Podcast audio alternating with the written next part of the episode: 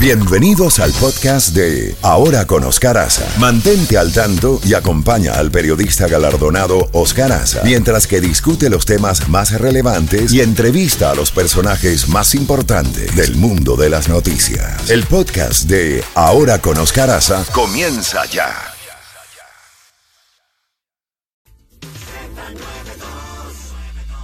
La Z Mañana. Una mañana diferente. Ahora con Oscar Aza. Disfrútala en Z92.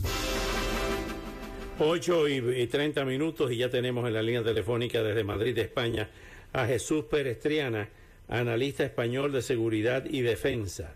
Jesús, eh, muy buenos días, buenas tardes en España.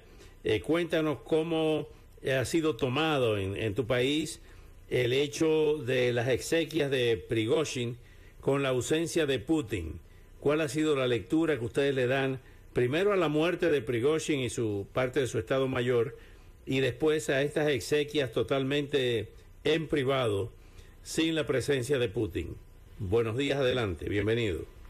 Buenos días. Bueno, pues la verdad que la muerte de Yevgeny Prigozhin, la figura visible del grupo Wagner, no, no pilló a nadie por sorpresa. Primero, se había convertido en un personaje muy incómodo en Rusia.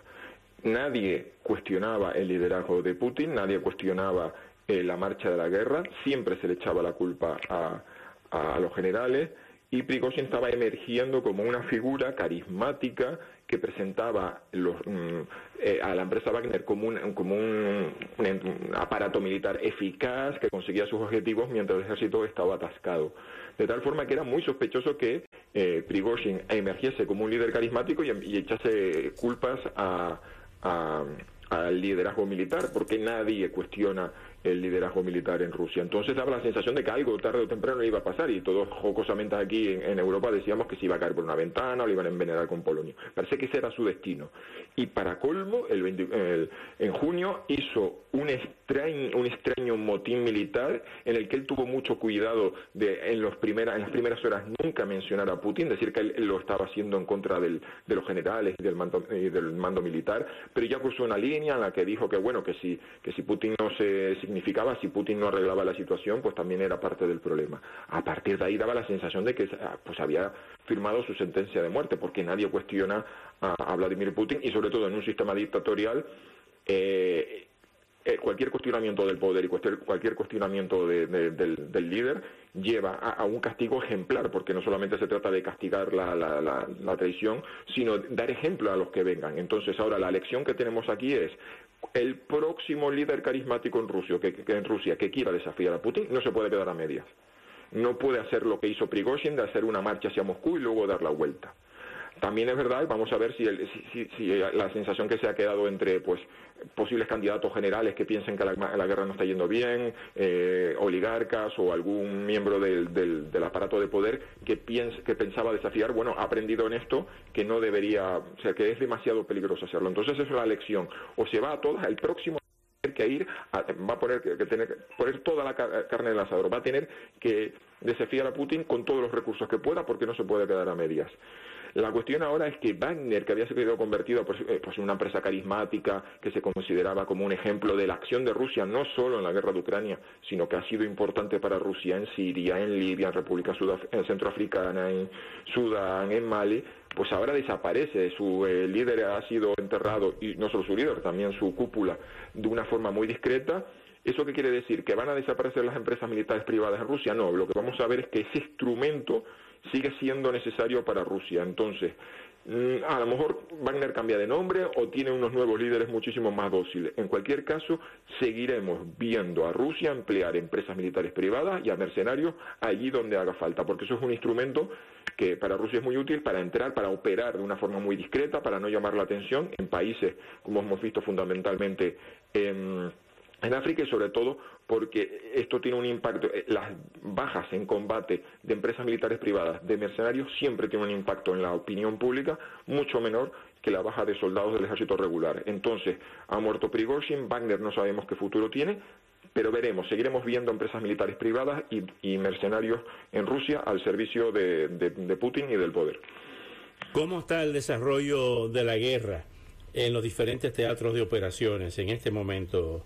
¿Qué ha pasado con la contraofensiva eh, ucraniana que ha pasado, nos has explicado lo que pudiera pasar con Wagner, pero en el teatro de operaciones, ¿cómo va esta situación entre Ucrania y Rusia? Hemos visto ataques en Kiev con drones donde se han producido muertes en la población civil, pero ¿cuál es la, información y la perspectiva que ustedes tienen desde España? Bueno, pues lo más importante es que desde que comenzó la famosa contraofensiva ucraniana, los ucranianos nunca han perdido la iniciativa y nunca han eh, cesado de avanzar. Y esto es una cosa eh, que da lugar a engañar. Da la sensación de que la guerra está estancada porque no vemos grandes cabalgadas en las praderas eh, ucranianas de vehículos blindados. Esto no tiene nada que ver con la operación Tormenta del Desierto de Estados Unidos librando Kuwait en 1991. Esto es una cosa mucho más lenta, eh, más sangrienta y muchísimo más complicada.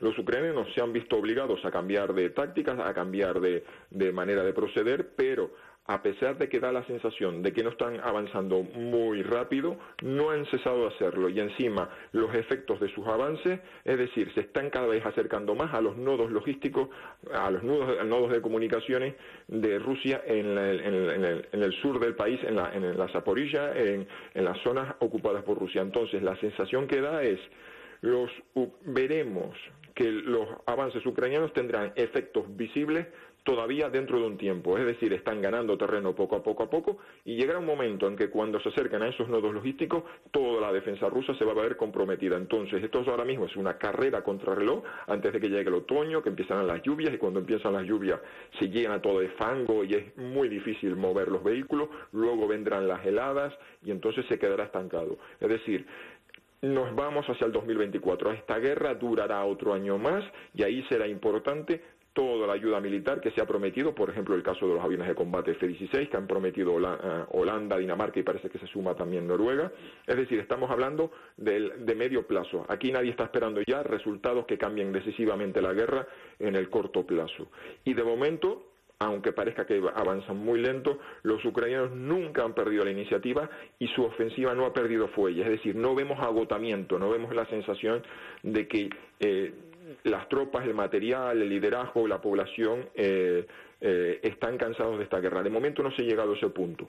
Entonces, esto es una carrera para intentar avanzar lo máximo posible antes de que llegue el otoño y vamos a ver cuánto se acercan a esos nodos logísticos que serán importantes. Y entonces, cuando eso suceda, entonces veremos cómo, se colapsan las defensas rusas y veremos que habrá repliegues rusos, ya veremos qué excusa le ponen, qué eufemismo le ponen y, además sabemos que están consiguiendo objetivos que están, eh, primero porque hay manera de comprobar viendo las pérdidas, los vídeos que enseñan los ucranianos de la cantidad de material ruso que están destruyendo, y segundo, y esto es importante, hemos visto que los rusos han desviado, han llevado desde el noreste del país a la división número 76 de paracaidistas, que es la élite del, del ejército ruso, es la eh, unidad que siempre hacía de apagafuegos, que se llevaba a los lugares más comprometidos y la han desplazado hacia el sur del país después de haber gastado allí y, perdido a sus reservas operacionales y han pasado a emplear las reservas estratégicas. Es decir, es una situación muy complicada. Además, también sabemos el estado de ánimo de los rusos a través de las comunicaciones que hay en,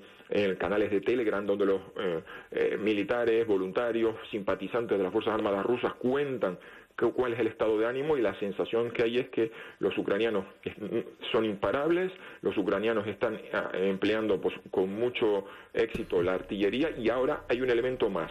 La guerra ha durado tanto que los ingenieros ucranianos han empezado a desarrollar drones de largo alcance.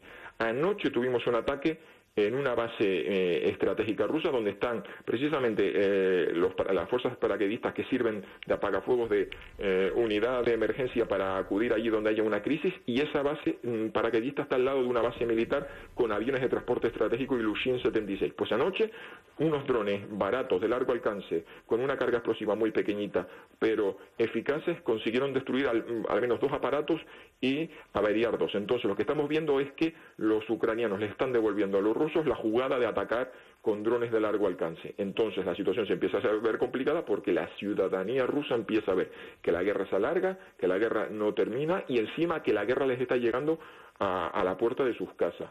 Esto no sabemos qué efectos puede tener en la población, ni tampoco sabemos si en el liderazgo ruso pues esto eh, hace mella, pero la situación es favorable para los ucranianos, lo que pasa es que es una cuestión de tiempo. Es decir, todos aquellos que están metiendo eh, presión a los ucranianos para que cambien de estrategia, para que pongan toda la, para que lancen todas sus reservas, para que consigan objetivos, yo creo que se equivocan porque esta guerra va eh, todavía para unos, para por lo menos unos cuantos meses más, y aún así los ucranianos están llevando la iniciativa y están eh, consiguiendo logros. Lo que pasa es que esto es lento y no es la guerra espectacular que algunos esperaban. Por tanto, no es muy llamativo informativamente, no parece que estén sucediendo todos los días cosas, pero yo creo que los ucranianos van por el buen camino.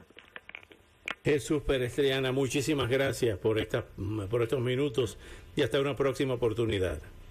Pues encantado como siempre y hasta la próxima ocasión. Bueno, muchas gracias. Jesús Perestriana desde España, magnífico analista internacional de la situación en los diferentes teatros de operaciones.